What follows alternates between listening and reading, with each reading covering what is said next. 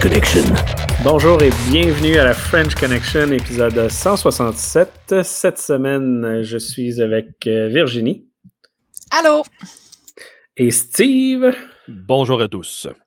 Et moi-même, Patrick. Donc, euh, pour débuter l'épisode, euh, faisons un petit tour sur nos shameless plugs. Euh, on a le, euh, un événement en fait spécial et euh, intéressant. La communauté du Hackfest sur le Discord. Si vous n'êtes pas sur le Discord, s'il vous plaît, vous pouvez prendre deux minutes pour y aller. Beaucoup de monde, je pense qu'on est rendu à 1300 personnes, a décidé d'offrir un Hackfest Holiday Edition. Fait qu'il va y avoir des conférences, petits CTF des workshops et autres qui devraient être le 28 décembre, en après-midi et peut-être un petit peu de soir. Euh, donc, les détails sont à venir. Aussi, pendant le, temps des fêtes, euh, la semaine du 6 décembre jusqu'au début, milieu janvier, on a Stackfault euh, dans la Hackfest qui crée à chaque année un CTF pour le Noël aussi, les vacances et tout. Euh, sur son BBS. Fait qu'on va mettre dans les show notes l'URL pour accéder à son BBS si vous voulez y accéder. Euh, sinon, euh, Québec Sec a deux conférences à venir, mais je n'ai pas les dates exactes, mais on va avoir une deuxième table ronde pour parler de comment créer des programmes de sécurité, les SOC, etc. Et un workshop sur le phishing, sur comment monter des campagnes de phishing, les configurations, les logiciels, etc. Donc, euh, tout ça en début d'année, logiquement. Et euh, Steve, tu avais le séminaire de Sherbrooke, si tu veux expliquer rapidement. C'est une formation qui est qui est préparé pour euh, les petites et moyennes entreprises, donc les entrepreneurs qui veulent mieux protéger leurs, euh, organisations, connaître les niveaux de la menace, comment faire utiliser les meilleurs trucs de l'industrie pour euh, s'assurer que leur, entreprise, leur business, ben, soit capable d'affronter le, 20, le 2021 qui s'en vient. Alors, c'est une formation avec le séminaire de Sherbrooke qui va s'offrir à partir de février 2021. Awesome. Et pour débuter sur un petit sujet qui est en même temps une shameless plug, mais un suivi, euh, ben, le Hackfest version virtuelle a eu lieu euh, il y a deux fins de semaine. Yeah! Qui s'est très bien passé, euh, surprenamment au-dessus de nos espérances. Évidemment, là, au mois de novembre, après ce que tout le monde est en mode burn-out, des événements en ligne et tout simplement en général, je veux dire, on, on en a plein le tour de tout ça. Donc, euh, on s'attendait à pas tant d'inscriptions, mais finalement, on a eu plus que 1000 inscriptions, un chiffre euh, très proche de l'événement de l'année passée. Fait qu'on n'a pas euh, eu une grosse différence en virtuel ou non. Évidemment, nos chiffres n'ont pas augmenté comme on pensait sur place avec le nouveau hôtel et tout. mais tout ça a vraiment bien été. beaucoup de commentaires comme quoi que la gestion en ligne était très bien faite et qu'on dirait que ça faisait des années que l'ACFES est en mode virtuel. Fait que j'étais bien content de lire ça. Le concept était que les villages et la discussion et tout ce qui était social était sur notre Discord et les conférences sur le GoToWebinar. Et euh, non, ça a bien été. Euh, même des CTF de partenaires qui ont eu des centaines de personnes dessus. Euh, les villages de IoT, hardware hacking et autres, avec plusieurs CTF, challenge, workshop qui a bien été. Euh, même village, nouveau village de santé mentale aussi qui a, vraiment euh, été super avec des discussions là, dans les channels audio du Discord, euh, donc à venir l'année prochaine. puis on a un formulaire à remplir que je vais mettre dans les show notes pour ce village-là pour voir l'intérêt pour l'année prochaine. Donc n'hésitez pas à participer à ça. Donc pour cette semaine, plusieurs nouvelles, donc une dizaine. Et on commence avec une qui a eu un méga impact euh, partout en Amérique et voire ailleurs. Euh, Megapan chez AWS. Parle-nous un peu de ça, Steve. Alors, le fameux nuage, ben, un, un parmi les plusieurs nuages qu'on a dans notre ciel, mais dans le ciel de l'Internet, devrais-je dire, euh, fait en sorte que ça a créé tout un émoi euh, vraiment dans, le, dans la dernière semaine de novembre. Donc, dans le 25 novembre, l'infrastructure d'AWS est tombée en panne pendant quelques heures. Euh, tout ça n'est pas par une attaque malicieuse, euh, comme certains ont laissé penser, mais bien par une complexité d'addition de ressources sur leur infrastructure. Ce qui démontre, et je, euh, dois souligner avant tout, le chapeau à AWS qui ont produit un excellent rapport post-incident. Et comme je l'enseignais dans mes classes, je veux dire, c'est un, ça devient pour moi un classique pour être capable de démontrer, un, la transparence, deux, l'importance de documenter lors d'un incident pour que, en trois, ça soit explicable et présentable à tout le monde afin que tout le monde apprenne de cette situation-là. Donc, il n'y a pas de, il a pas de honte à avoir à présenter cette situation parce que, un, la technologie est vraiment très complexe aujourd'hui. Tu sais, un système d'exploitation, des milliards de lignes de code, c'est complexe au bout. Et là, deux, euh, si tout le monde voit euh, comment ça s'est passé, les, temps de réaction, après ça, l'équipe, la complexification, des fois l'escalade ou la déscalade, euh, après ça, la remise retour à la normale, va faire en sorte que les gens vont dire Hey, wow, OK, on sait à quoi s'attendre, on sait comment ça s'est passé. Et après coup, peuvent en prendre des notes et garder ça proche d'eux autres. Fait que si c'est comme ça qu'on peut évoluer, ben moi, j'ai, en tout cas, moi, j'ai toujours vécu comme ça. faut à ce moment-là prendre des notes et après ça, mais à pas, on continue félicitations. Les autres compagnies, j'espère que vous allez prendre note parce que c'est ça, un moment qu'il faut faire, il faut arrêter de vivre dans l'obscurité. Et ça, ça s'appelle justement la transparence. Yes, euh, pas facile, mais euh, c'est ça, l'impact euh, fut, quelque chose. Et même, c'était considéré, je crois, comme une, méga panne, mais en même temps qui ne touchait pas à grand-chose à l'intérieur de, de, AWS, mais on voit les impacts que les entreprises ont à utiliser des services cloud sans format de backup. Et Patrick, j'aimerais rajouter justement, il y a mm-hmm. beaucoup d'organisations là, que là, ils ne croient que par le nuage et euh, basent le, tout le stockage de données, même des fois les SaaS, les Software as a Service qui sont basés là-dessus. Il y a eu donc beaucoup de gens qui se sont euh, pas nécessairement émerveillés, mais se sont allumés et disant OK, c'est quoi le plan B? On n'en a pas il n'y a pas de plan B parce que tout est basé dans le nuage. Fait que ça, ça fait, euh, ça fait en sorte qu'il y a beaucoup de gens qui ont amené la question vivante euh, pour être capable de dire, ben, si on, dépend maintenant beaucoup du cloud et le cloud n'est plus accessible, qu'est-ce qu'on fait? Fait que dans ce cas ici, mm-hmm. quatre heures de panne, qu'est-ce qui serait la bonne approche pour dire, ben, pendant quatre heures, est-ce qu'on laisse le monde jouer aux cartes sur le coin du bureau, si des cartes, ils ont encore, parce que tout le monde met ça virtuel, alors que euh, ils, pourraient, ils ont accès évidemment à d'autres ressources sur Internet, c'est pas l'Internet t'adore, mais il reste fondamentalement la composante de travail n'était pas là. Donc, les gens, qu'est-ce qu'on, les, euh, autrement dit, à l'intérieur des entreprises, qu'est-ce que les gens vont faire dans une panne de prolongée? Puis il faut anticiper dans ces euh, plans de continuité des activités un minimum peut-être de 4 heures. Donc, dans la planification, pendant 4, si ça va jusqu'à 4 heures, est-ce qu'on laisse les gens aller chez eux? Ou ils sont déjà chez eux en télétravail, on les laisse faire d'autres choses? Ou bien, qu'est-ce qu'on peut, euh, comment est-ce que le gestionnaire peut faire en ce moment-là pour, euh, en attendant la réparation, qu'est-ce que les, employés pourraient faire pour être productifs? ça, c'est mm-hmm. la, pensée, euh, food for thought, comme on dit en anglais. Oui, exact. Moi, ce qui me surprend le plus, c'est plus que euh, quand j'ai commencé à travailler en sécurité informatique, la seule chose que les entreprises avaient de planifier et d'écrit comme il faut, c'était les plans de relève sur la disponibilité. Puis on dirait qu'aujourd'hui, on l'a oublié, ça. Ben, ah. absolument, parce que les gens ne, ne font que consommer, ne bâtissent plus. Donc, c'est des gestionneurs de budget. Je dis ça de même, excuse-moi, je m'excuse pour les autres, les gens qui peuvent se sentir offusqués, mais c'est vraiment ça.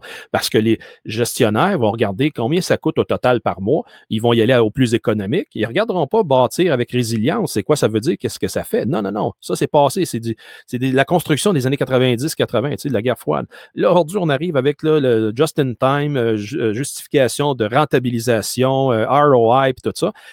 Et c'est euh, de cette raison-là que, ben, malgré les recommandations d'usage que va faire le professionnel de la sécurité d'information, comme tu dis, Patrick, souvent, il n'est pas écouté. Parce que s'il écoute, ça va coûter plus cher.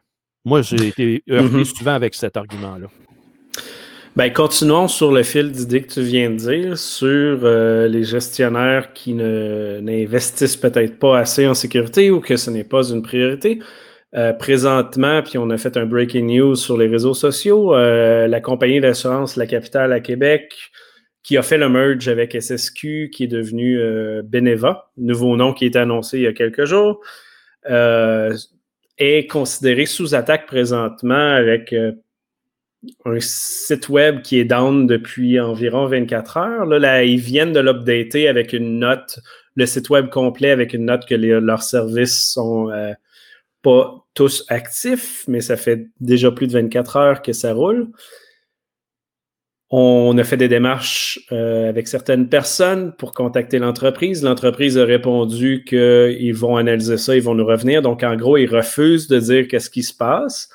mais évidemment, ayant beaucoup, beaucoup de contacts, on sait bien ce qui se passe en dessous. Donc, malheureusement, un cas qui n'est pas encore, puis on espère que ça le sera dans les prochains jours, mais non divulgué correctement, euh, que, comme quoi ils sont sous les attaques. Mais le pire dans ça, c'est qu'ils viennent de merger avec, euh, c'est ça, les deux entreprises ensemble pour créer Beneva. Ils ont mis un nouveau site web pour l'annonce, puis là, tu faisais référence aux personnes qui investissent, les entreprises qui investissent peu en sécurité, ou en tout cas que ce n'est pas une priorité. Leur site web est rempli de vulnérabilités et tout croche. Puis ça fait quoi, trois jours que c'est en ligne et plusieurs personnes nous contactent pour dire que c'est vulnérable, que les fichiers de config sont accessibles en ligne. Euh, et on a trouvé beaucoup de choses euh, autres, évidemment, qu'on ne divulgue pas, mais c'est terrible. je veux dire, c'est deux compagnies d'assurance avec des milliards en argent qui sortent un nouveau site web sans aucune sécurité. Donc, on, pas quelque chose de surprenant, mais on a une preuve officielle comme quoi que la sécurité des données des, des clients en entreprise n'est pas encore une priorité. C'est triste d'avoir ça. Ouais. Ça pue! C'est terrible, pour vrai. Je peux pas croire qu'encore aujourd'hui, il faut faire cette nouvelle-là sur une entreprise qui n'est pas une start-up, qui a du monde en sécurité. Puis c'est aucunement la faute de l'équipe de sécurité. Loin de là. C'est vraiment une décision business. Là. Ben, ah. Ça va encore une fois, euh, Patrick, comme on a rapporté, on est des devins, Patrick. As-tu deviné qu'on est rendu là? Parce qu'on avait anticipé qu'il y aurait fuite d'informations avec la fête des, Pères Noël, puis une semaine après. Ben oui, Galerie de la Capitale, 250 cucs d'informations de famille dilapidées. Puis tu sais, là, on arrive avec ça. Puis combien d'années qu'on en parle de ce genre de situation-là à la capitale? Puis c'est pas. Mais c'est ça, c'est rien de nouveau. C'est quelque chose de connu. Je veux dire, ouvrez le journal, pas besoin d'être un devin pour comprendre qu'il y a des attaques présentement là, avec la COVID et tout. Allô? oh, non, c'est. En tout cas, ouais. Je vais arrêter ça là, mais c'est triste pour vrai. Là. Mais dans le journal, là, euh, je, suis dans la presse, euh, mm-hmm. c'est comme si le nom, là, euh, Beneva, ça a été annoncé, dans le fond, le, en tout cas, l'article date du 3, puis là, ça aurait été annoncé euh, jeudi de la semaine. Euh, ben, ils disent, a été annoncé jeudi. Jeudi, dans le fond, c'était le 3, fait que ça fit. Fait que là, c'est quoi, dans le fond, s'ils sont sous attaque depuis euh, depuis combien de temps? Tu sais, c'est quoi? Il aurait changé le nom, là, il aurait mis un site web en ligne qui fit avec ce nom-là. Puis là, ça serait passé quelque chose? C'est-tu relié? C'est. on pense pas que c'est relié. Moi, je pense que c'est deux incidents en même temps, mais c'est peut-être relié dans le sens que, hey, il y a un méga merge. Regardons, euh, je parle en, me faisant passer pour un criminel, mais je veux dire, eux voient deux compagnies avec des milliards qui mergent. Bon, bon timing pour regarder la sécurité de ces entreprises-là. Euh, ce qu'on voit présentement, c'est le site de la SSQ et le site de la capitale qui semblent être sous attaque. Puis pas juste le site web, leur infrastructure, les services web offerts aux clients, etc., qui sont offline. Euh, il y a aussi les systèmes de téléphone qui ont été offline hier, je n'ai pas confirmé aujourd'hui. Donc, leur, infrastructure complète est, sur le derrière. Donc, on le sait que ça ne va pas bien en termes de sécurité. Mais en même temps que ces deux entreprises-là qui, qui, font le merge se font attaquer, ils sortent un nouveau site web, Beneva, qui, lui, n'a pas été checké pour aucune vulnérabilité, que leurs fichiers de config sont publics sur le web, etc., etc. Fait que c'est comme deux à trois incidents en même temps, mais qui appartiennent toutes à la même organisation aujourd'hui. Ouais, c'est ça. Il va falloir attendre. On verra ce que on verra ce qu'on apprendra. Exact. Mais je veux dire, euh, c'est triste pour vrai de voir ça encore et encore. Puis tu sais, à la va-vite. Oh oui, un nouveau nom, voilà, un Drupal non configuré, organisez-vous. Come on! Puis on l'a vu, c'est quoi, ça fait deux, trois podcasts, ça, euh, de Lloyd, qui a réalisé un site qui parle de sécurité puis qui s'est fait pirater euh, en, moins de 24 heures. Donc, euh, c'était, ça va dans la même lignée. Là, de, on ne check pas nos affaires, même si on a l'argent pour le faire. Incroyable. Donc, on s'en va au show, Steve.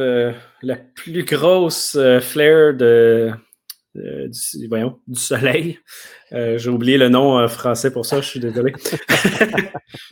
Ben, c'est les scientifiques qui ramènent en avant-plan le fait qu'on rentre dans le 25e, un des 25e cycles solaires, parce qu'un cycle solaire, ça dure 12 ans. Et depuis qu'ils documentent, on rentre dans le 25e. Et qu'est-ce que ça veut dire, là? Parce qu'on amène de plus en plus, tu sais, les bonnes nouvelles comme SpaceX qui ont déployé le réseau satellitaire pour avoir de l'Internet des régions éloignées, et tout ça. Là, on arrive avec euh, un renouveau d'activité solaire. Puis quand on parle d'activité solaire, ça veut dire qu'il va y avoir des éruptions solaires, donc éjection de masse, euh, euh, donc de, plasma qui s'en va vers le, champ électromagnétique de la Terre et qui dérange justement tout ce qui est satellitaire et en même temps éléments de télécommunication à basse fréquence.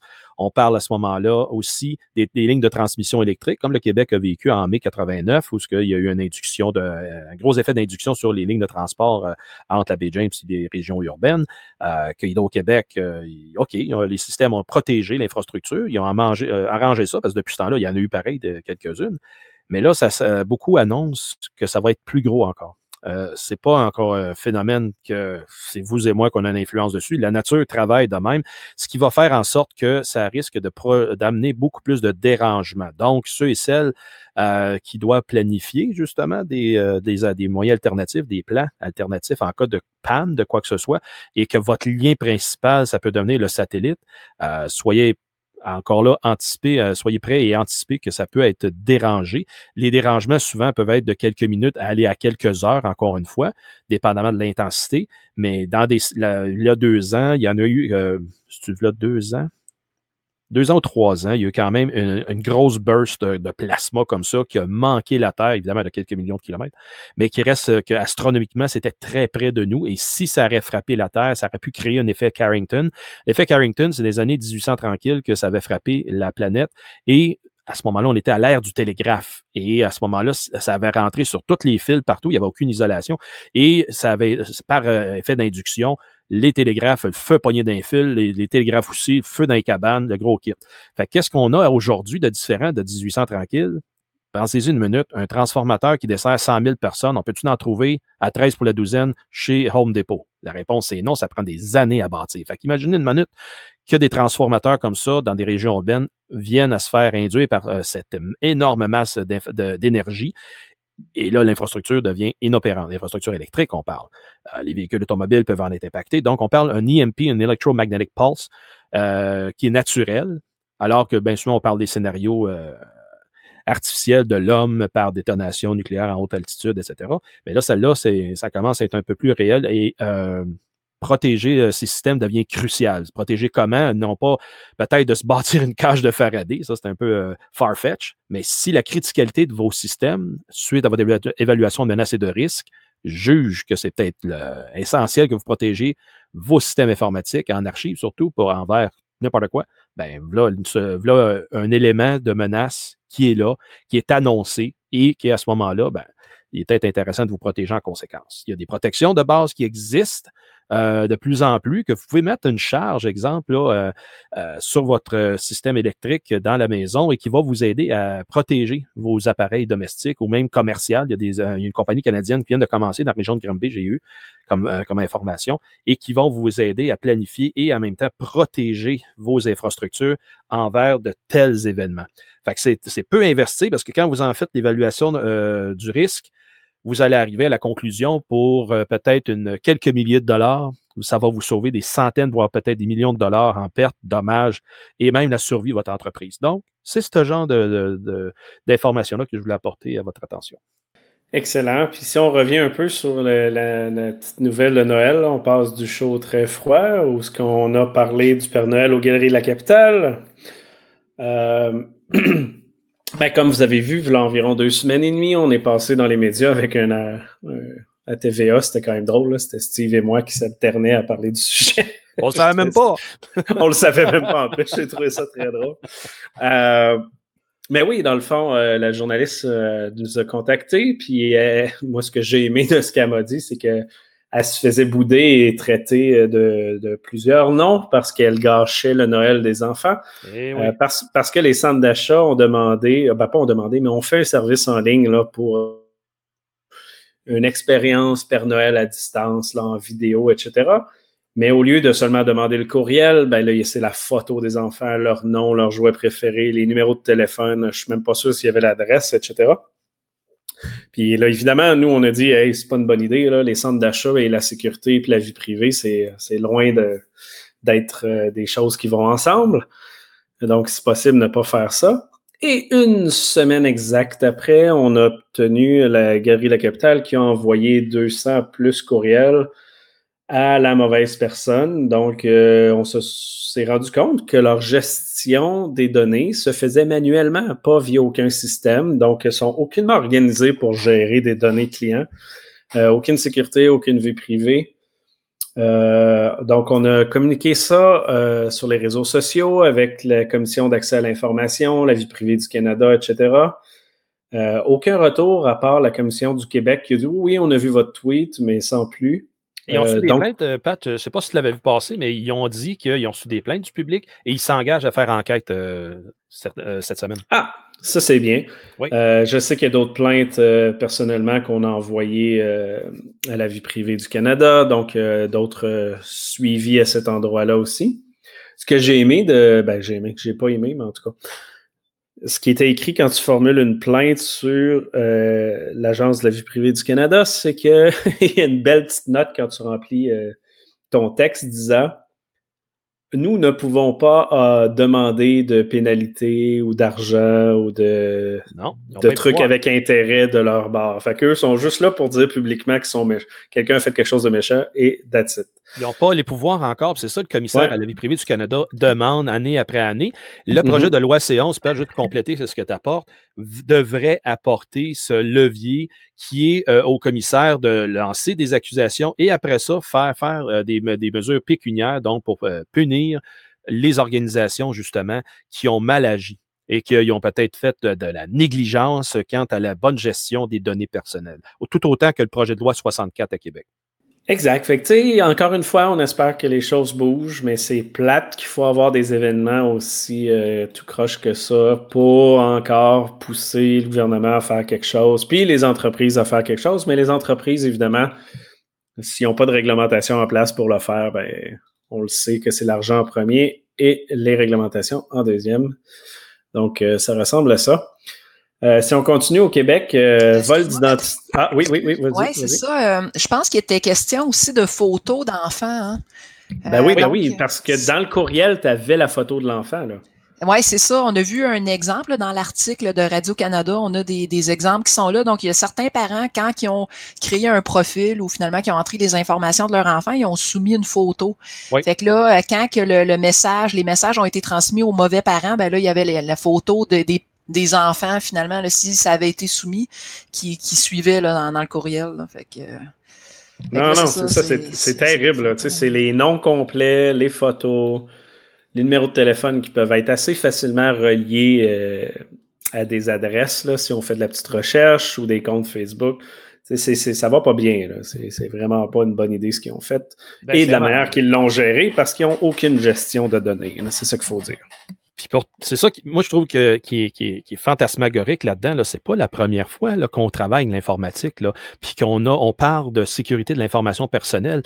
Ça aurait dû être une, priorité, puis c'est pour ça qu'on a invoqué l'idée de protéger ces données-là, même si c'est un service pour Noël, pour faire plaisir aux enfants, fine, mais on parle aussi d'une semaine après, deux semaines après que, trois même, euh, eu un rapport sur euh, l'utilisation de la reconnaissance faciale dans les centres d'achat euh, identifié et enquêté, qui a pris deux ans et quelques à faire, par le commissaire à la vie privée du Canada, de l'Alberta et de la Colombie-Britannique, disant que le, le, centre d'achat, ben, les centres d'achat Cadillac Fairview ont fait une mauvaise pratique commerciale de documenter sans le dire aux, euh, aux gens.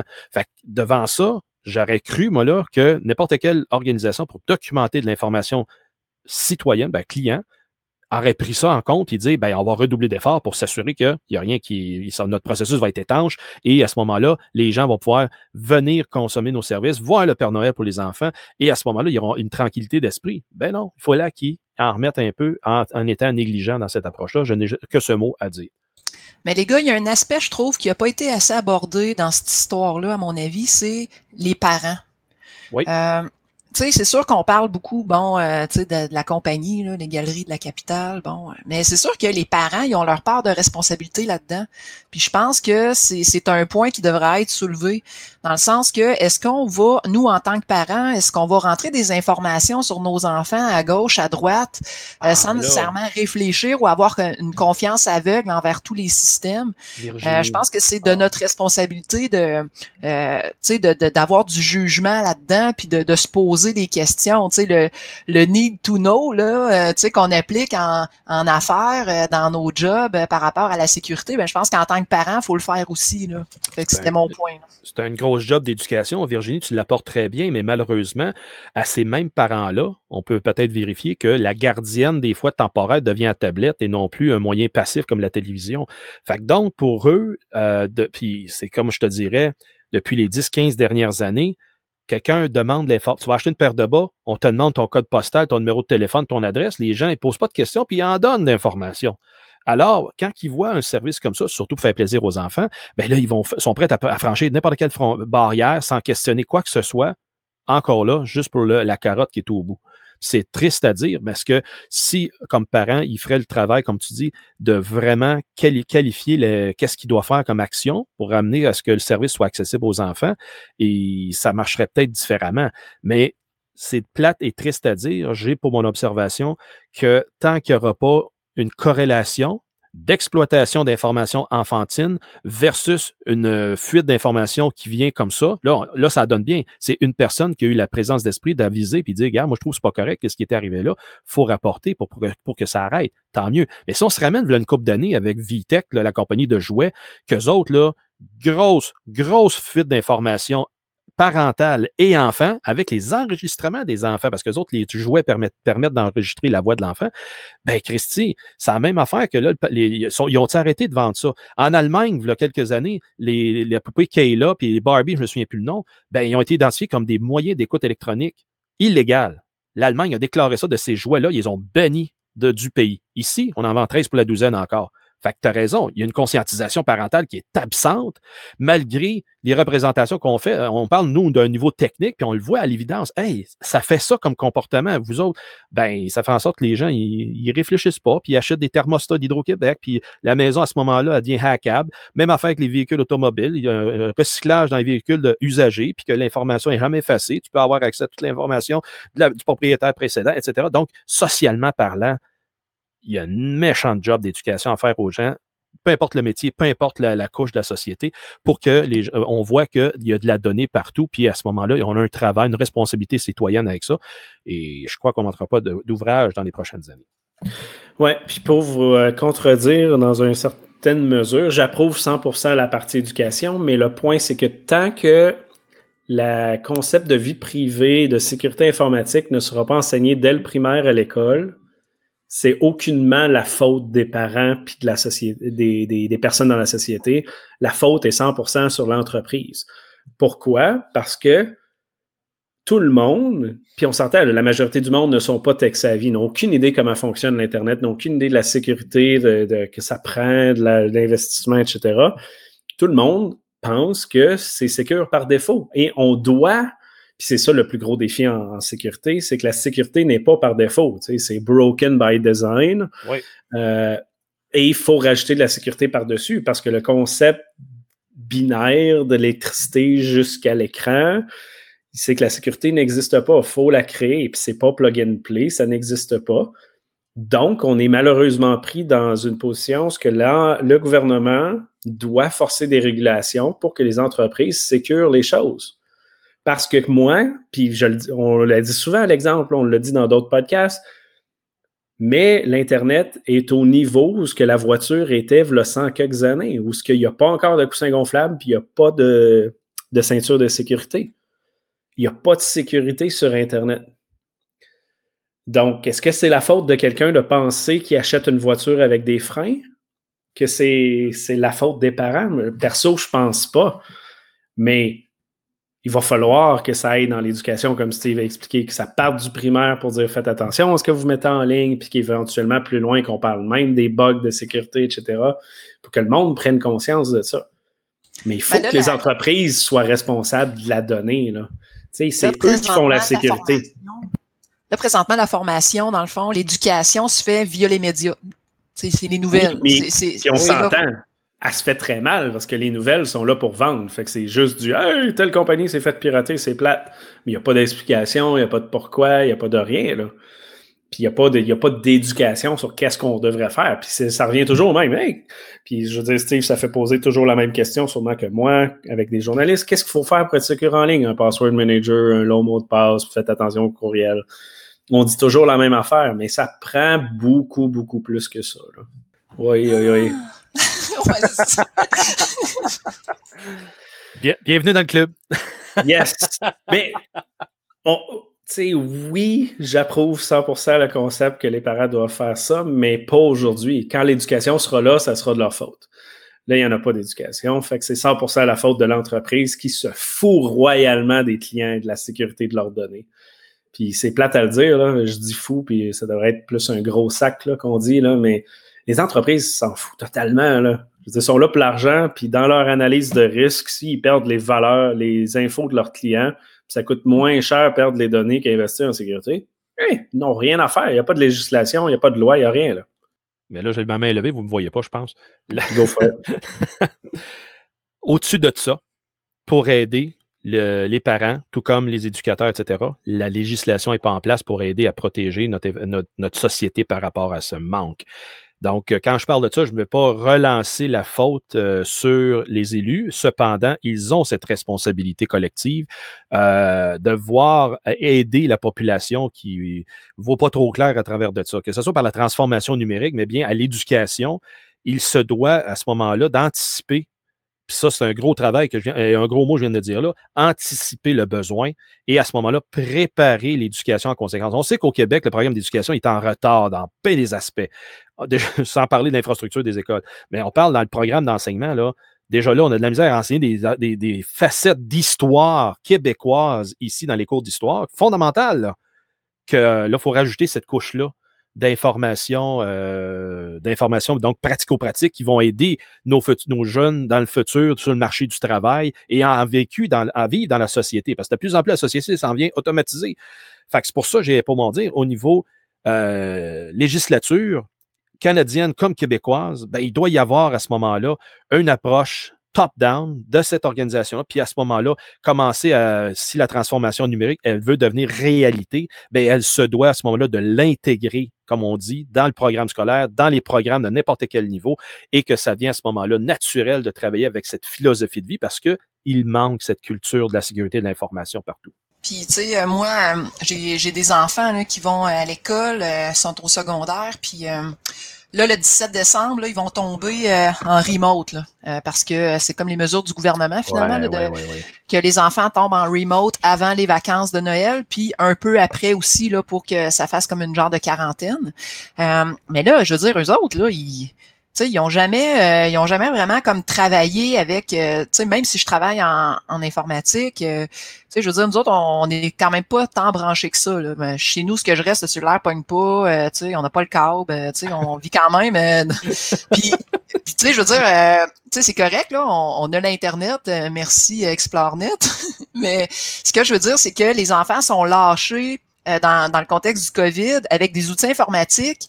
Puis euh, let's go, on fait euh, l'éducation à distance, tout ça. Mais tu sais, ils ont même pas prévu une seule heure pour leur dire on va vous montrer un peu comment sécuriser votre votre expérience, puis quoi faire, puis si vous recevez tel genre de message, comment réagir. Puis tu sais, il n'y a pas eu d'approche de, sécurité. Là. Il y a eu une, une, genre de formation pour dire voici comment utiliser l'outil, mais tu sais, rien qui touche la sécurité comme telle, alors qu'on les on les abandonne complètement Moi, je veux dire, moi, je suis au travail.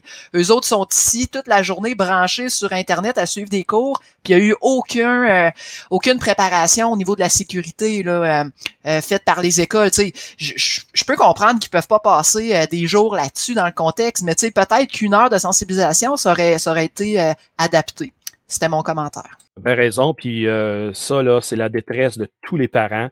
Là, tu es chanceuse, tu es une personne qui en connaît la technologie, puis tu es capable d'assister justement euh, tes enfants ou bien tes proches, mais il y en a beaucoup, combien de parents qui sont vraiment dans le néant devant tout ça, puis malheureusement, là, hmm, sont laissés, comme tu dis, à eux-mêmes, même les profs. Ils se sont fait imposer des nouveaux outils en mars, avril, mai, sans trop d'instructions. Ils se sont même fait dire, puis ça, c'est plusieurs qui me l'ont confié.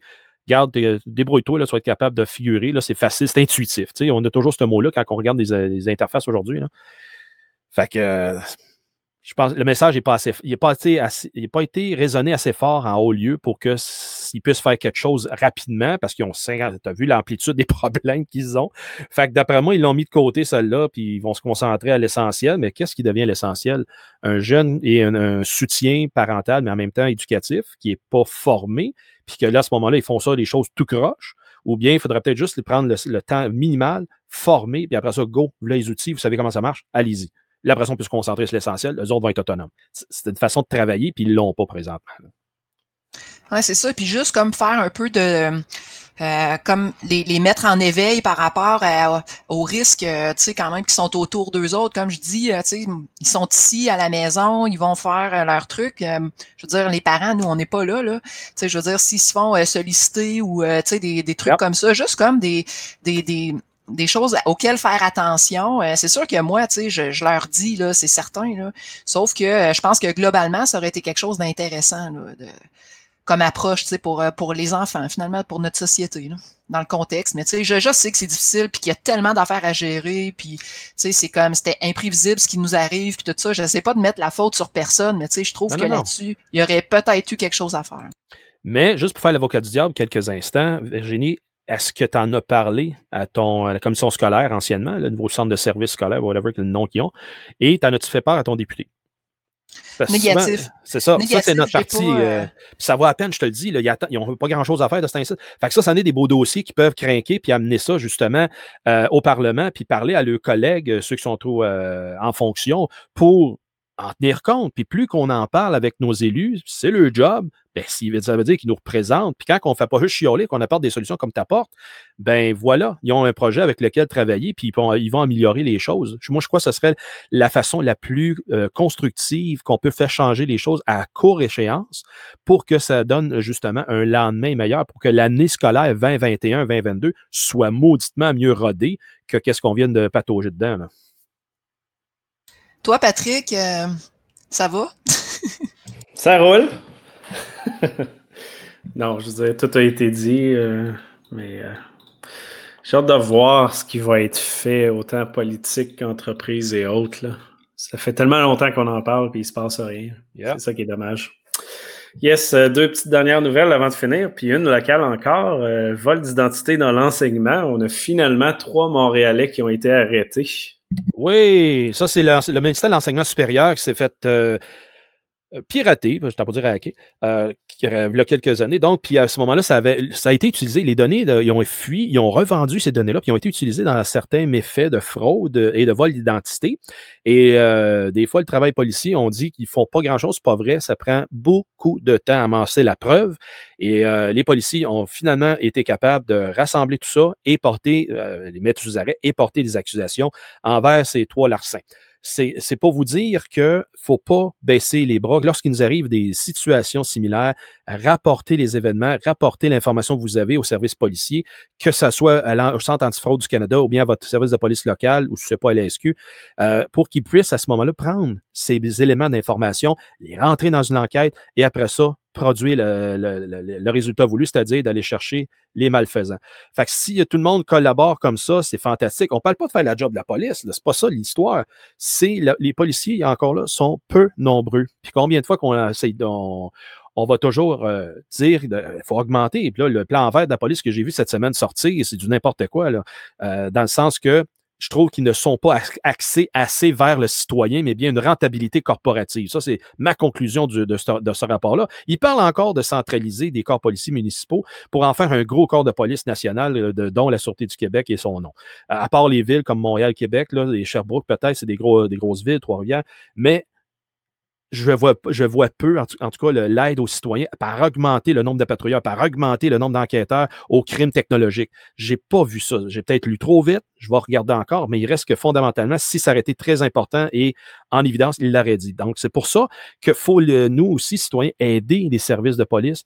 Et comme les enquêteurs sont peu, bien, plus qu'ils ont d'informations qui viennent de tout le monde, ils vont être capables de plus rapidement aller ficeler une enquête. Et ça, ça va être fantastique. Fait que chapeau aux services policiers qui ont, qui ont. Moi, je ferais peut-être du pouce là-dessus. Euh, je voulais pas en parler, mais là, euh, euh, je pensais qu'on n'aurait pas le temps, mais là, tu, tu, me fais de la place, Steve. Je vais, je vais en parler. Dans le fond. toujours ta place, Virginie, tu sais. ouais, non, mais c'est parce que je veux pas que le podcast dure 14 heures non plus, là. Mais c'est parce que j'avais lu quelque chose d'intéressant par rapport au DPCP. Fait que c'est en lien un peu avec ce que tu dis parce que eux autres, euh, c'est sûr que euh, les procureurs de la couronne, c'est eux autres qui vont euh, travailler finalement avec les enquêteurs là, pour pour être capable finalement que les, les qu'il y ait des accusations qui soient portées, puis après ça, ben qu'ils puissent avoir des qui soient reconnus coupables. Euh, fait que eux, autres, là, ils ont un bureau de la grande criminalité des affaires spéciales. Puis ce que j'ai compris, dans le fond, c'est que ce bureau-là, c'est eux autres qui vont traiter de, de crimes un peu euh, dans ce sens-là. Donc, les professeurs qui avaient été victimes, euh, qui avaient été victimes de, de vol de données. Euh, tout comme euh, le dossier de, de Desjardins. C'est également ce, bureau-là. Puis ce bureau-là, lui, est situé dans le Vieux-Montréal, puis il compte à peu près 60 euh, procureurs. Fait que moi, je me suis attardé un peu sur ce dossier-là parce que j'ai j'ai vu quelque chose passer par rapport à ça. C'est le DPCP qui ont fait un, des podcasts ça s'appelle Envergure. Là. Euh, ils ont fait euh, trois petits, euh, c'est comme des micros balados là, de quelques minutes qui expliquent un peu c'est quoi le bureau de la grande criminalité et des affaires spéciales. Fait que euh, moi, j'ai trouvé ça pas mal intéressant. Ça, ça parle de, bon, c'est des dossiers complexes, euh, de grande envergure, comme je disais, qui nécessitent des mois d'analyse. Euh, souvent, c'est des stratagèmes très, très évolués. Puis, c'est des, c'est des crimes qui ont beaucoup d'impact sur la société en général. Donc, dans le cas des, des professeurs là, ou encore du vol de données chez Desjardins, c'est c'est euh, identique, là. C'est ça, ça touche beaucoup de monde. Donc, de la fraude, la corruption, euh, également la, la, criminalité virtuelle. Euh, tout ça, là, ça nécessite des expertises particulières. Puis aussi, quand il y a des crimes là, qui, qui demandent la collaboration d'entités internationales, on peut penser notamment à Interpol ou des choses comme ça, ben, le, le, bureau des enquêtes de la grande criminalité des, des affaires spéciales, pardon, va, va participer là-dessus. Donc, euh, c'est des enquêtes qui vont avoir besoin d'écoute électronique, euh, impliquer des, des, micros, des caméras, ils vont euh, faire de l'écoute sur des téléphones, il va y avoir des agents d'infiltration. il va y avoir toutes sortes de procédures puis d'autorisations judiciaires pour avoir recours à des techniques d'enquête particulières, super élaborées. Puis souvent, ces autorisations-là, c'est assez touché. Là, donc, il faut, par exemple, que le juge soit convaincu, donc il faut le convaincre il faut avoir des soupçons, euh, euh, soit des motifs raisonnables de croire ou de soupçonner qu'il euh, y a un crime qui, sera commis ou qui a été commis. puis encore là, ben, quand il y a des accusations, il faut que ce soit hors de tout doute raisonnable. donc, c'est ça, je trouvais ça intéressant, là, cette, euh, d'en connaître plus sur ce sur cette unité-là. Euh, fait que finalement, les crimes là, euh, virtuels, comme on, on, entend beaucoup parler dans les médias, ben c'est surtout eux autres qui travaillent là-dessus. Euh, donc, c'est des preuves circonstancielles qui demandent beaucoup, beaucoup d'analyse. Puis c'est ça, ça demande toutes sortes d'autorisations. Puis eux autres, ce qu'ils veulent faire, surtout, c'est aider les enquêteurs. Sais, ils n'essayent pas de faire la job d'enquêteur, c'est pas ça. Eux autres, ce qu'ils veulent faire, c'est s'arranger pour que quand il y a de la preuve qui soit récoltée, ben que, ça tout soit bien attaché avant de récolter la preuve, pour pas qu'elle se fasse rejeter pendant le, procès. Là. Parce que là, à ce moment-là, ils se retrouvent devant plus rien. Là. Puis quand ils veulent, après ça, euh, redonner, euh, refaire des accusations, ben, je pense que ça c'est très difficile. Donc, eux autres, ils veulent vraiment comme tout organiser avant les procédures avec les enquêteurs pour que tout fonctionne bien dans le chemin qu'ils ont voulu. Puis là, ben, ce qu'on apprend dans, les journaux, c'est que au niveau de cette unité-là, du DPCP, ce, ce, bureau-là, c'est qu'ils ont des problèmes de départ massif. Euh, il y a beaucoup de monde, qui, il y a beaucoup de roulement personnel, puis c'est des, des, jeunes procureurs qui arrivent là finalement qui n'ont pas beaucoup d'expérience. Ce qui fait en sorte que au niveau de la gestion des dossiers, c'est quand même euh, touché. Fait que là, tu sais, au niveau de la défense, t'as comme vraiment beaucoup d'avocats, euh, les, les sont super bien protégés, puis tout ça. Puis au niveau de la couronne, ben là, c'est des jeunes procureurs procureurs qui ont peu d'expérience, fait qu'ils se font comme ramasser finalement. C'est ça que, qu'il disait là, dans, dans, les articles de la presse. Puis évidemment, vu qu'il y a beaucoup de départs, ben, comme dans, dans le cas de, de Desjardins, la procureure qui était responsable du cas de Desjardins, elle, elle a quitté. Euh, fait que c'est ça. Euh, moi, je trouvais ça bien intéressant de dire là-dessus. Puis euh, je trouve que ça a rapport finalement avec la sécurité informatique parce que c'est ce bureau d'enquête-là, pas d'enquête, pardon, je sais pas pourquoi je dis tout le temps enquête, il n'enquête pas, mais c'est ce bureau-là au DPCP qui aide les enquêteurs finalement à tout faire les attachements pour obtenir la preuve là, dans, dans le cas de dans le cas de fraude ou de vol de données, etc., qui touche plusieurs personnes. Merci. merci beaucoup. Non, mais c'est vrai que c'est très relié. Puis, euh, ah, c'est un domaine qu'on ne parle pas assez. Tu as bien raison. Oui, mais ça fait peur un peu de savoir que que, le bureau qui s'occupe de ça, finalement, il y a beaucoup de, de roulement de personnel, puis le monde reste pas. Il y a eu, je pense, 60 départs. C'est ce qu'il parlait dans les articles. Fait que, puis ils sont 60. Fait que là, ben, je pense que c'était comme deux, deux anciens bureaux qui se sont rejoints en 2015 en un seul. Un seul bureau comme regroupé. Mais là, euh, tu sais, c'est ça, les, les gens restent pas. Sauf que c'est sûr que les nouveaux procureurs sont peut-être plus techno que les anciens, tu sais. Euh, peut-être qu'ils sont moins expérimentés, par exemple, au niveau des, des procédures puis tout ça, mais tu sais, s'ils sont euh, euh, moindrement plus techno, ben ça peut aider, je pense, dans, dans certains dossiers. Là. Ils sont moins dépassés finalement par euh, ce à quoi mm-hmm. ils ont à faire face. Oui, tout à fait. Puis, tu sais, le, le roadmap personnel là-dessus, puis on l'a peu fait l'explication avec Steve plus de bonheur, mais c'est le genre de choses qui est pas assez rapide, qui est lourd, c'est sûrement beaucoup très bureaucratique. Donc, euh, c'est plate, mais ce genre d'organisation-là, si c'est pas assez agile, euh, ça doit être terrible, la gestion. comme tu expliqué aussi, tu sais, trouver les preuves et tout là-dedans, c'est complexe en maudit. L'analyse est très longue. Donc, euh, ouais, ça se peut que ce soit pas facile comme job à garder. ouais, et puis comme il expliquait aussi dans certains dossiers, tu sais, as comme des, tu sais, regardes, euh, mettons, de la preuve, puis tu tout a de l'air normal, mais ça prend vraiment un œil particulier, puis à la limite, euh, quasiment des témoins experts pour être capable de dire, ben, tout a de l'air légitime, mais finalement, ça l'est pas pantoute, tu sais. Puis à partir du moment que tu as trouvé le filon dans la preuve qui fit pas pantoute, ben là, tu es capable de tout construire euh, un, contexte différent de, de ce que ça avait de l'air au premier regard, finalement. Oui, oui, tout à fait. Donc, euh, dernière mini nouvelle avant de, terminer pour euh, cette semaine. Euh, la NSA qui a divulgué une vulnérabilité à VMware. Donc, tout le monde, allez updater vos VMware parce que c'est une, ben, c'est pas une vulnérabilité externe par contre. Il faut quand même avoir le password admin du VM, mais ça reste que les attaques un petit peu plus avancées vont utiliser des mots de passe qui ont été trouvés à l'intérieur d'une entreprise. Puis, euh, si vous n'avez jamais entendu parler, mais la majorité des tests d'intrusion interne, c'est environ trois heures de venir domaine admin d'un réseau euh, Windows quand il y a peu de sécurité. Donc, une entreprise qui utilise du VMware comme ça est euh, vulnérable à ce qui vient de sortir. Et la vulnérabilité ressemble, ben pas ressemble, mais est le concept qu'avec un user admin, tu peux exécuter du code dans l'environnement VMware, donc avoir accès et faire pas mal tout ce que tu veux. Donc, c'est un petit peu euh, peu plast. Euh, donc, c'est ça. Euh, faites vos updates, mais surtout, comprenez que si la NSA réalise une vulnérabilité, ça veut dire qu'ils l'ont utilisé dans le wild, dans leur attaque contre d'autres pays, contre d'autres organisations, et que maintenant cet exploit-là est brûlé. Et pour pas se faire attaquer eux-mêmes, ils divulguent la vulnérabilité. Steve insiste sur une dernière euh, nouvelle et je te laisse aller euh, par rapport au Darknet. Ben oui, Pat, mais c'est pas pour te, euh, vraiment te mettre de Non, non, non, non, ce que tu dis, mais celle-là, c'est parce que je l'ai spiné pas mal hier et ça va faire beaucoup de bruit dans les prochaines semaines et mois. ça s'appelle la contamination de la chaîne d'approvisionnement pour les vaccins de la COVID. Et ce qui arrive, c'est que mardi dernier, euh, le 1er décembre, Interpol a avisé tous les corps policiers à travers le monde, dont les 194 pays qui y participent, comme quoi que le crime organisé s'organise, eux autres, pour euh, en développer une chaîne euh, d'approvisionnement. Et on sait très bien que un crime organisé, il ne va pas avec, avec la dentelle et ils vont s'en aller pour prendre le, stock puis leur vendre, évidemment, à fort prix. Comme de fait, cette semaine, euh, le 3 décembre, 3, 2, 3 décembre, ben, il, a, commencé à avoir des annonces sur le Darknet de doses de vaccin de Pfizer à 1336$ la dose.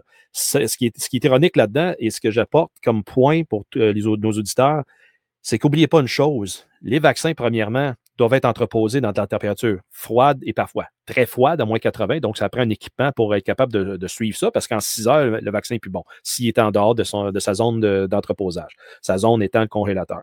Après coup, euh, recevez-vous le vrai vaccin ou bien c'est de l'eau saline pour euh, que ça soit un effet placebo?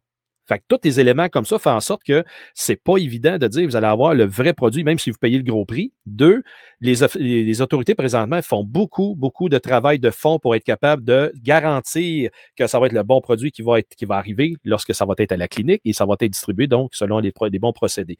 Après ça, ben, il y a des cyberattaques envers les distributeurs de frigidaires, de, de congélateurs, euh, de compagnies de transport. Attendez-vous que les UPS, Puro Later, puis euh, ces, transporteurs-là qui vont être identifiés, comme ici au Canada présentement, euh, Santé Canada, ils ont, mis en place major général pour assurer la logistique de tout ça, mais ils sont en train de faire ces plans de contingence-là avant Noël. Donc, ils vont revoir les plans pour s'assurer qu'avec toutes les possibilités qu'on pense lorsqu'on fait une gestion de risque, exactement ça qu'ils mettent en place, c'est-à-dire en cas de, qu'est-ce qu'on fait? En cas de panne, de il arrive un accident sur la route, qu'est-ce qu'on fait? ça, c'est le Major Général Fortin dans sa conférence de presse cette semaine qui le disait, c'est pas bon. Mais il reste que c'est cette pensée-là présentement qui est à l'œuvre pour assurer la distribution des vaccins. Donc, si vous avez à, rencontrer ça par courriel, par médias sociaux, et je me n'attends qu'on va en avoir, on va tout être sollicité par ces offres mirobolantes-là, de grâce, réfléchissez, c'est fort probablement pas vrai, rapportez-le, centre antifraude pour corps de police locale, afin que de démanteler ces fausses rumeurs-là, et ces faux, ces fausses situations qui vont à ce moment-là peut-être mettre du monde à risque s'ils disent, ben moi, je me fous du gouvernement, je m'en vais acheter ça sur le marché noir, je m'en vais acheter ça n'importe où, toujours, mettons, dans un contexte que, ben moi, je vais aller en vacances, ils m'exigent d'avoir le vaccin, je vais l'avoir avant tout le monde, puis je vais aller au show, on se fout du reste. C'est là que je parle que ça peut peut-être mettre des gens à risque, beaucoup plus que ça va aider l'individu. Donc, soyez avisés que ça s'en vient, on va en avoir davantage au cours des prochains mois, c'est-à-dire la sollicitation de, faux, fausses promesses de vaccins et faux vaccins présentés dans toutes sortes d'aspects. Et fiez-vous à la, présentement, ça, si on peut dire qu'une façon de faire qui va être certaine, ben, c'est bel et bien cette distribution-là du vaccin réel. Il va peut-être y avoir des, délais. Moi, je m'en attends. C'est, ça fait partie de la, de la situation. Mais n'oubliez pas une chose, pas parce qu'il y aura vaccin après ça qu'on sera libre de faire ce qu'on veut. Euh, suivons qu'est-ce qui va s'en venir comme plan. Je crois que euh, celle-là, ils ne manqueront pas le coup parce que les bons éléments sont en place, mais assurez-vous qu'il va y avoir des cyberattaques de plus en plus en progression. L'APT 28 a été déjà identifié. Euh, Strontium est déjà à contribution, donc des, des gangs criminels russes, nord-coréennes ont été identifiés et sont présentement à l'œuvre dans quelques pays en Europe. Euh, juste pour en nommer un, je n'avais ici une petite liste, ça ne sera pas bien long, a été disparu. Donc, ils ont été vus, c'est pour ça que l'Interpol a, signifié son, euh, son intérêt de laisser savoir. ça a transparu dans un rapport d'IBM aussi mercredi. Présentement, en Allemagne, en Italie, Corée du Sud, la République tchèque et dans l'Europe et à Taïwan en général, c'est là qu'ils ont spoté justement les gangs criminels qui sont en train de peut-être aller faire des plans d'influence auprès d'employés à l'interne. Il ne faut pas oublier une affaire. Un employé à l'interne qui a peut-être des problèmes, euh, où il va se mettre en faire, il va se mettre, il va se faire mettre en position compromettante, le crime organisé va le faire chanter, il va avoir accès à un, stock. Ça a toujours été comme ça pour euh, l'alcool dans les années de prohibition ou de d'autres substances, mais là, on en est avec un vaccin parce que là, la demande est tellement forte que les gens sont prêts à faire n'importe quoi pour l'avoir et donc, le crime organisé est là pour satisfaire justement cet engouement, ce besoin euh, que les personnes sont prêtes à tout payer pour être capables d'avoir cette protection-là. Voilà. Yes, merci Steve. Ouais, moi, ça me fait penser à quelque chose, Steve. Euh, tu sais, un coup que le vaccin va être rendu disponible, ben là, c'est une question de, de jours ou de semaines, ça va être bientôt. Euh, euh, là, il va avoir, là, les gens vont demander une preuve, pour certaines circonstances, comme tu nommais, pour voyager. Oui. Euh, puis là, ben, la preuve, là, elle va être numérique, probablement, on s'entend. Il travaille beaucoup pour que ça soit comme ça, oui. Ouais, ben là, ça, là, ça va ouvrir des portes vers d'autres types de fraudes également, là tu viens de vendre la mèche d'un prochain podcast parce qu'on pourrait en discuter justement, parce que ça, ça fait l'objet justement de l'identité numérique qui n'est toujours pas là. Ça veut dire qu'on va falloir qu'on se prenne avec un papier supplémentaire pour appuyer dans le passeport qu'on a été bel et bien vacciné. Fait que tu as raison. Il y a un gros vide présentement. L'OACI parraine ce genre d'identité euh, biologique, qui appelle ça un bio-ID, pour être en mesure de le prouver internationalement, comme quoi que tu as reçu le vaccin de ton gouvernement dans, les bonnes conditions. Nos passeports sont électroniques, il y a des puces dedans. Hein. Ils ont updaté un chat plus. Là. Pat, quand est-ce que ton passeport a été scanné quand tu as voyagé? Jamais, jamais. Mais non, ça fait 15 ans, quasiment. Oui. Pas longtemps, en tout cas. Pas longtemps que c'est là, puis j'ai jamais vu aucun douanier se servir du chip. Honnêtement, là, jamais. Aucun non plus. Mais ça existe. Si vous le scannez avec votre téléphone ou autre, là, vous allez voir que ça peut là, Ça va peut-être là l'occasion de s'en servir, j'imagine, mais j'ai pas Parce qu'il y a vraiment, il y a vraiment un défi là. Comment, comment prouver, hors de tout doute, que quelqu'un a été vacciné, puis qu'on puisse pas acheter euh, d'une façon quelconque ou frauder ah, cette information-là. Oui, mais il va en avoir tout le temps. si on se ramène il y quelques années, là, quand tu te promènes euh, ben, actuellement avec ton carnet de vaccination, c'est marqué telle personne, telle infirmière t'a injecté l'hépatite B, l'hépatite C, tout ça. OK, tu peux-tu faire la même chose chez vous avec un carnet que tu aurais pu ramasser vierge? La réponse est oui. Tu peux forger. Puis la personne à l'autre bout a juste à part les tu c'est là que tu peux peut-être même imiter les temples. La personne à l'autre bout va voir, ah, c'est un carnet marqué officiellement, gouvernement du Canada, Santé Canada, tout ça. Il regarde ça, ben, ça a l'air officiel. OK, ça doit être vrai. Donc, il y a une présomption de véracité. Fait que c'est là qu'il y a toujours ce lousse administratif qui, dans lequel va faire en sorte que ça risque de passer à travers les craques, tu as raison. Non, mais il faut que ça soit international, la patente. Faut ben que ça... Comme un passeport. C'est ça, là. Comme Patrick disait, il faudrait que ça soit intégré au passeport. Ouais, mais comment je te dirais donc? Ils mettent beaucoup, ils mettent beaucoup l'emphase actuellement, puis on le voit dans le développement nord-américain, jusqu'en Amérique du Sud, du, euh, du fait que on voit beaucoup de, de, de, documentation biométrique. Je prends par exemple République dominicaine, l'année passée, j'y étais, puis j'ai été surpris de comment qu'ils documentaient vraiment facial, électronique, tout ça, tout sauf l'élément passeport. Fait que même affaire en Honduras, j'ai déjà été une fois, il y avait tous les terminaux, pareil comme à la douane américaine, c'est-à-dire de prendre les reconnaissances faciales, les empreintes digitales, tout le kit. Mais c'est quoi cette affaire-là? -là, c'est pas international. Ça, c'est focus vraiment envers une organisation que le nom n'est pas là, mais qu'on peut imaginer, puis qui fait en sorte qu'il y a une documentation qui est faite. Mais c'est pas de sanctions internationales, parce que quand tu vas dans d'autres pays en Europe, ça marche pas de même. Fait alors que le passeport, à date, c'est le seul document internationalement reconnu. Et comme tu dis, ils vont, ils vont nous présenter bientôt ton bio-ID ou bien ta, partie supplémentaire biométrique, qui va, euh, pas biométrique, mais prouvant que tu as été euh, vacciné correctement à, la saveur COVID, peut-être sanctionné par l'OMS, je ne sais pas encore. Mais je te dis présentement, c'est en travail, puis ils sont loin d'avoir fini, je pense. Un beau sujet. OK, oui, tout ça, je te dis, il faut ramener ça dans notre prochain mm-hmm. podcast. Euh, ça va évoluer. Ça yes. c'est une bonne idée pour un podcast spécial, même là-dessus. Ça serait, ça serait bien. Donc, euh, merci tout le monde. Un autre podcast euh, de l'année 2020. Il en reste deux à venir, un régulier et le spécial du Hackfest qui sortira dans les prochains jours. Donc, euh, merci Virginie, merci Steve et on se reparle dans quelques semaines. Bye bye. Bye.